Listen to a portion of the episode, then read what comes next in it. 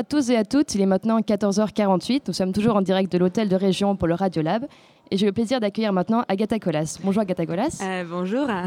On vous a déjà passé tout à l'heure sur, le, sur ce plateau, donc ça me fait plaisir de vous retrouver. Pour moi aussi. Alors je vais essayer d'abord de dessiner votre portrait en quelques secondes, parce que vous êtes aujourd'hui responsable des affaires internationales de l'Institut national de l'audiovisuel de Pologne, NINIA, qui est donc une institution qui cherche à numériser, diffuser et promouvoir le patrimoine audiovisuel polonais. Et vous avez travaillé en tant que chargé des relations de presse à la Art Station Foundation pour la promotion de l'art et de la danse contemporaine. Vous avez aussi fondé le Enter Music Festival, donc c'est à Poznan en Pologne. Ah ben oui. Et vous êtes la vice-présidente de l'association No Women No Art. Exactement. Alors j'aimerais d'abord, euh, si c'est possible, donc m'intéresser à votre rôle dans cette association No Women No Art, puisque c'est une association qui a vu le jour il y a environ 5 ans et donc sous le slogan There is no woman, uh, there is no art without women, donc il n'y a pas d'art sans femmes, vous exposez des travaux des artistes femmes seulement. Donc est-ce que, est que vous avez déjà eu cette réflexion sur le fait qu'il y a un danger d'ostraciser comme ça le, ben voilà le, c'est-à-dire que le critère, le critère de sélection principal de ce festival soit le genre et le genre féminin? Alors, euh, l'association a été fondée il y a déjà huit ans. Alors, des conditions étaient un peu différentes euh, qui sont aujourd'hui. On l'a fait comme euh, euh l'association et puis le téléfestival pour donner cette représentation. Et au moment où nous avons créé l'association, la situation était telle que vraiment la disproportion entre parmi les festivals avec des artistes féminins au programme était tellement, euh, on peut dire, audace, qu'on s'est dit, bon, d'accord, il faut donner une plateforme. Et ça, c'était l'idée. C'était pas pour euh, euh, donner exclusion aux hommes, pas du tout, hein, parce qu'après, ils ont été de plus en plus invités dans la programmation aussi. Mais au début, c'était vraiment comme une plateforme, comme un showcase, pour montrer ce qui est vraiment digne de, de voir, de regarder, de consulter. Parce que au début, nous avons présenté plutôt des choses du passé pour euh, donner à nouveau la valeur aux choses qui ont été vraiment bien faites, euh, aux choses qui ont euh, dû être reconnues, mais ils ne sont pas peut-être parce que les artistes euh, qui sont des auteurs, euh, sont des femmes. Alors on a fait cette plateforme, euh, le festival d'une semaine, qui a combiné ensemble le cinéma, la, le cinéma, la musique, le théâtre, la mode aussi, pour rencontrer des femmes, des artistes pour en parler. mais puis la programmation a un peu changé. On a changé vers deux festivals de l'art féminin pour le festival de l'art féminin envers la ville, envers l'espace public, parce que là, c'était un peu ce discours, euh, si des femmes sont un peu plus euh, vigilantes euh, ou bien plus attentives à tout ce qui se passe dans nos alentours.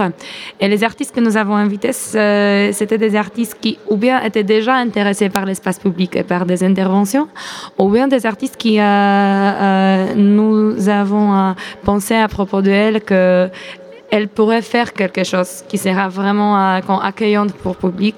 Et pour eux, c'était comme euh, les tables rondes avec des artistes pour parler de poésie. Ou bien, il y avait le, euh, les projets de Paula Dvornik qui fait des beaux peintures, mais aussi elle fait des comics. Et aussi, elle a le projet qui s'appelle qui s'appelle Le Poste, le courrier alors, elle a créé une série de, euh, graphes euh, sur la base de, des images, des choses qu'elle peut voir sur un marché de, euh, légumes. Elle a fait des, des images combinées de, de, ces éléments et c'était vraiment qu'une euh, son interprétation de, l'environnement où nous avons euh, donné euh, la scène pour elle. Et les gens ont venu là-bas pour retrouver avec elle des, des traces intéressantes de, de leur environnement. C'était elle comme artiste, mais c'était artiste comme telle, c'est ça. Que c'était pas, c'était jamais comme exclusion, c'était plutôt bon la chance C'est par exemple avec ça qu'on a découvert en Pologne Miranda Jolie, ou bien, euh, euh, oui, nous avons donné la porte euh, à beaucoup des artistes qui non au Pipilotiritz. C'était aussi avec nous qu'elle a montré son film Pepperminta en Pologne. Elle n'était jamais invitée pour un festival de films. Et chez nous, cette plateforme de, de montrer de, de, pièces de l'art différentes, c'était le lieu de le faire. D'accord, donc quand je fais mes recherches un peu sur du coup votre festival et votre association, j'ai regardé aussi ce qu'il y avait du côté de la France. Donc il y a aussi des festivals féminins et féministes et des associations évidemment. Et euh, du coup, je suis tombée sur un, festival en fait qui s'appelle euh, Les Femmes s'en mêlent, ah qui est né en 1997. Et euh, ce qui m'a vraiment, je ne vais pas dire choqué, mais ce qui m'a vraiment interpellée, c'est le fait que son programmateur et créateur Stéphane Amiel expliquait dès la naissance de ce festival que son objet c'était de faire une pure création commerciale et qu'il voulait utiliser le fait que voilà, c'est un événement à la mode, faire quelque chose de féminin, de féministe, et que c'était du pur marketing et qu'il ne se voyait pas du tout dans du militantisme. Qu'est-ce que vous pensez de ce genre euh, d'initiative? Euh, C'est son explication à lui. Alors bon, c'est son opinion. Nous avons aussi, euh, parce que c'est aussi pour la clarification du programme que si le public nous suit, et le public connaît les gens qui sont liés à la programmation du festival et ils connaissent notre goût. Euh, ils savent aussi que les artistes qu'on invite, ce sont des artistes qui sont dignes d'attention. Et c'est vraiment plus facile si tu donnes euh, cette mot-clé qui est artiste comme femme. C'est vraiment plus facile de faire cette promotion si on est conséquent là-dessous. Là-dessus. Et, c'était vraiment comme ça. Chez nous aussi que No Women No c'est déjà la marque, que ça signifie quelque chose, que les gens dans la presse nationale ou bien dans la, radio, ils nous connaissent vraiment bien, ils savent euh, que ce qu'on fait, c'est cohérent, conséquent, et que ça a vraiment bien marqué aussi euh, la promotion des femmes en Pologne en tant que des artistes. Euh, et oui, euh, on, en a parlé beaucoup qu'il faut souligner le fait, avec ce nom No Women No Art, euh, qu'il faut souligner le fait qu'ils se sont des femmes parce que c'est vraiment caractéristique. C'est quelque chose qui, qui est clair dès le début. c'est comme Claim qui explique en bref la programmation, mais c'est juste comme une parapluie pour toute la programmation, comme un signe. Euh, mais je connais le festival de femmes sont mêles. Oui, là-bas, c'est un peu différemment parce que j'aime bien ce qu'ils font comme la musique. Mais là-bas, c'est plutôt comme euh, euh, pour les fans, pour faire la fête, pour donner la scène aux artistes. C'est superbe, je n'ai rien en contre. Nous avons travaillé vraiment comme un lobbying pour changer cette proportion de notre festival. et chez nous, c'était toujours enrichi avec un grand discours à propos de ça. Et c'était vraiment important dès le début que chaque euh, projection de cinéma sera enrichie par un euh, ou bien entretien, ou bien interview avec l'artiste, ou bien quelqu'un qui s'y connaît, ou bien euh, avec un petit remix de gens qui, qui viennent pour qu'ils peuvent échanger des idées. Et, c'était toujours aussi le contexte de différents, différents champs de l'art pour, pour qu'ils soient aussi dans, dans ce domaine de, de culture en général. D'accord. en tout cas, ben, merci beaucoup pour tous ces détails. Maintenant, je vais passer à quelque chose de tout à fait différent parce qu'on n'a pas beaucoup, beaucoup de temps. Puisque vous êtes donc aussi responsable des affaires internationales de l'Institut national de l'audiovisuel de Pologne. Donc, cet institut a été fondé en 2009 euh, pour digitaliser, archiver, faciliter la propagation des manifestations culturelles polonaises. Donc, euh, sur ce site, il y a des, films. Il peut y avoir aussi donc, de la musique, du théâtre et puis de l'art en général. Et euh, donc le but de cette institution, c'est de promouvoir la culture 2.0, l'éducation audiovisuelle, la démocratisation de la culture, en rendant les archives accessibles à tous et en familiarisant la population avec la culture digitale et digitalisée.